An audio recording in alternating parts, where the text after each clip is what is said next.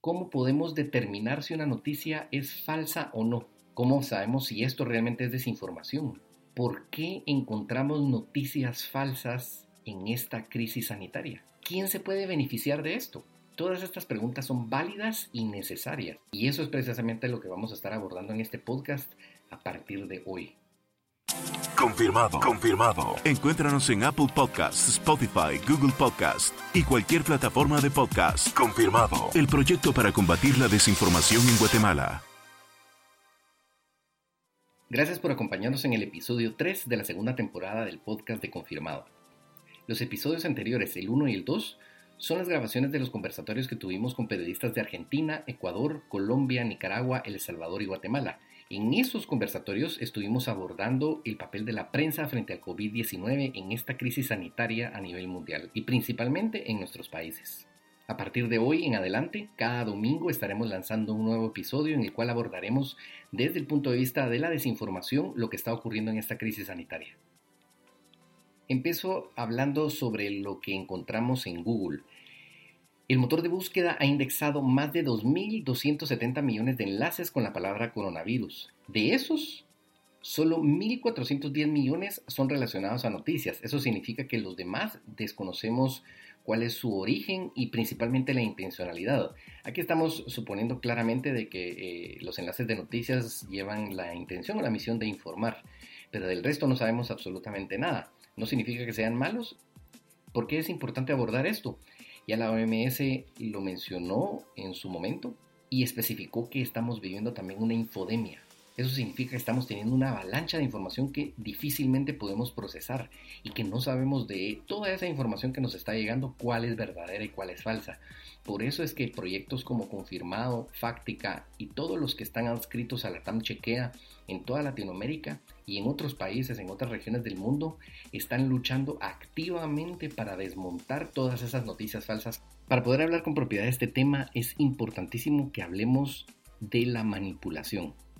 Cuando hablamos de noticias falsas, desinformación, información falsa, propaganda, en realidad lo que estamos hablando es de manipulación.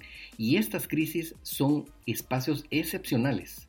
Y lo mejor que le puede pasar a una persona que busca manipular y que busca imponer o incidir sobre una agenda específica, porque en estas crisis la gente no está poniendo atención mucho en la, información falsa que le pueda estar llegando, lo que quiere es cómo ayudar, buscar información que le ayude a salvar su vida o que le ayude a sobrevivir en esta crisis económica que se está viviendo también. Un concepto que resume el estudio de este fenómeno es desorden informativo, y ese es tal vez el concepto más apropiado y el que deberíamos de estar utilizando cuando hablamos específicamente de noticias falsas y desinformación. ¿Qué es entonces una noticia falsa? Es toda esa información que ha sido fabricada con la intención de engañar.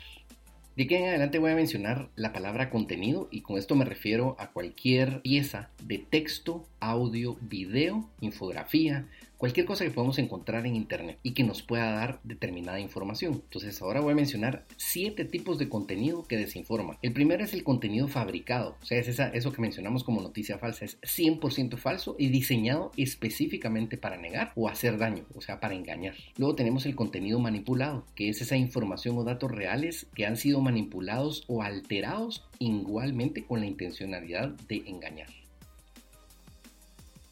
Puede ser de un personaje público, puede ser de una persona, eh, eh, de, un ciudadano privado, no, no, no necesariamente. Luego tenemos el contenido impostor, que es aquel en donde se incluye la usurpación de identidad, o sea, cuando están utilizando la identidad falsa de otra persona para engañar. Luego tenemos el contexto falso, que es cuando hacen ese collage de datos o de, de, información con fotografías que no tienen un contexto original. O sea, me refiero que no tiene el contexto real, está totalmente descontextualizado.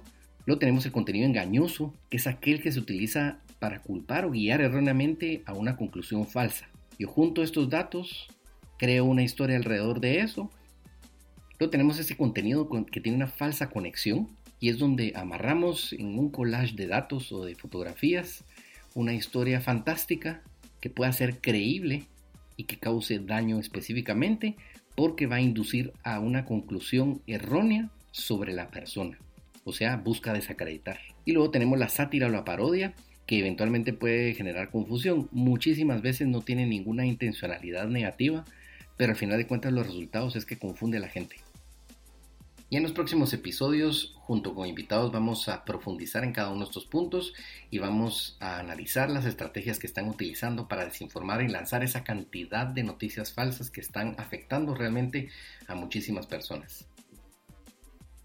Muchas veces me preguntan cómo se analiza la desinformación.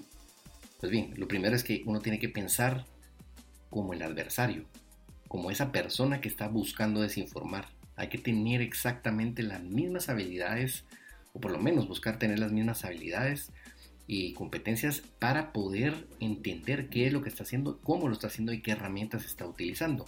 Luego está enfocarse en los actores, el contenido y el comportamiento, pero principalmente en las redes que apoyan a estos actores y que amplifican el contenido, todo con un comportamiento totalmente falso o ficticio.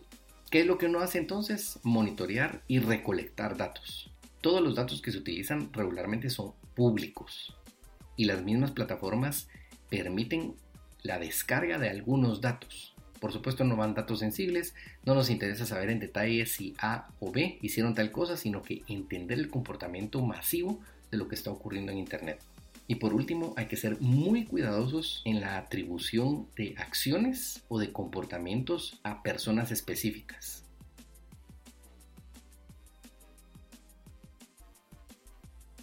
Porque un error de esta naturaleza puede causarle daño a otra persona. Este tipo de análisis no buscan hacerle daño a alguien, sino que buscan simple y sencillamente describir un comportamiento que está ocurriendo en Internet. Muchísimas veces ni siquiera se busca un actor en particular o se busca culpar a alguien, sino que se busca comprender el fenómeno como tal. Y por eso es que muchísimas veces los análisis de desinformación no incluyen a los presuntos responsables de esta amplificación o estas redes de amplificación de contenidos falsos.